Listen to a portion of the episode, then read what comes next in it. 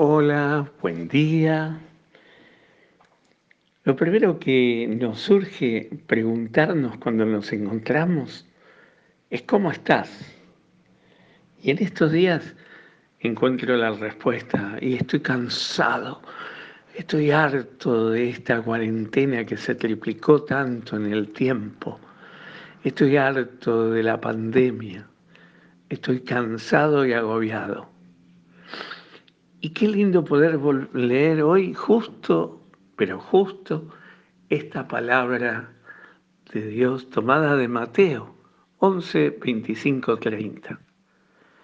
Es una oración preciosa de Jesús al Padre. Te alabo, Padre. Es un gesto de alegría. Muy pocas veces en el Evangelio aparecen estos gestos de alegría de Jesús. Y salta de alegría porque porque has revelado estas cosas a los sabios, a los prudentes. Has ocultado estas cosas a los sabios y a los prudentes.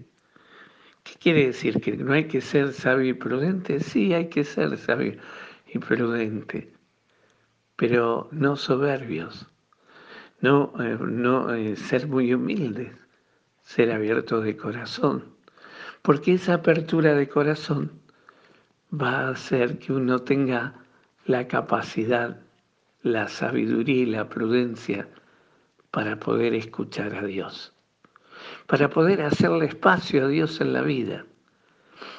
El sabio es aquel que no la sabe toda.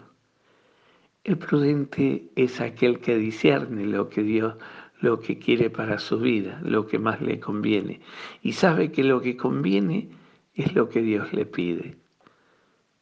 Y entonces se da cuenta de la limitación que tiene en lo que Él es y tiene y en lo que Dios le quiere dar y ofrecer, lo que Dios le pide en su vida. Claro, hay una gran distancia y no lo puede hacer Solo se logra si abre el corazón y hace espacio para que Dios sea centro de su vida.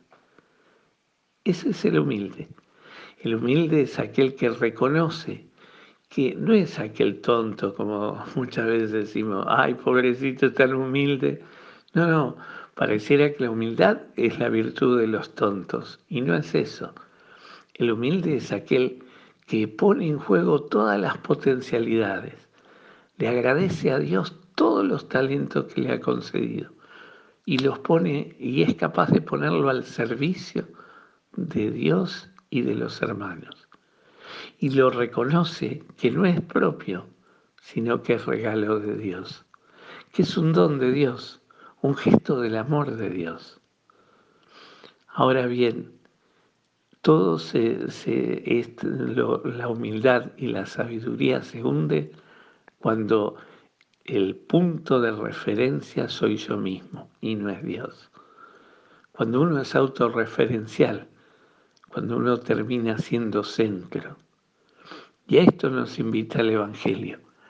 Te agradezco, Padre, Señor del cielo y de la tierra, por haber ocultado estas cosas a los que se creen que las saben todo y lo pueden todo. Y le has revelado a los que son humildes a los que reconocen, los que tienen necesidad de vos, de mí y de todos. Ese es el humilde. A eso se refiere Jesús. Y después, en esta misma oración, hace una revelación de la intimidad trinitaria. Esa intimidad trinitaria que solo el Hijo conoce al Padre y el, a quien el Hijo se lo quiera revelar, a quien se lo quiera manifestar, aquel que sea capaz de aceptar al Hijo. Y después termina haciendo referencia a sí mismo. ¿A quién? ¿Dónde vamos a ir? En nuestros cansancios, en nuestros agotamientos, si no es a Jesús Vengan a mí, que soy manso y humilde de corazón, y mi yugo es llevadero, y mi carga es ligera.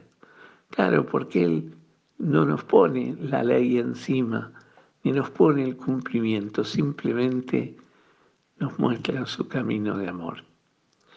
Que hoy realmente empecemos a comprender eso, que vivamos la actitud de la humildad, que le agradezcamos al Padre de los cielos que esté tan cerca de nosotros.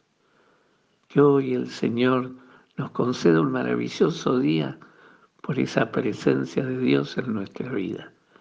Que nos dejemos guiar y conducir por Él, que nos muestre su sabiduría y por dónde, y nos marque cuál es la prudencia al seguirlo. Que hoy el Señor te conceda un maravilloso día, te colme de su gracia y te dé su paz, y te conceda su bendición, Él que es Padre, Hijo y Espíritu Santo. Amén.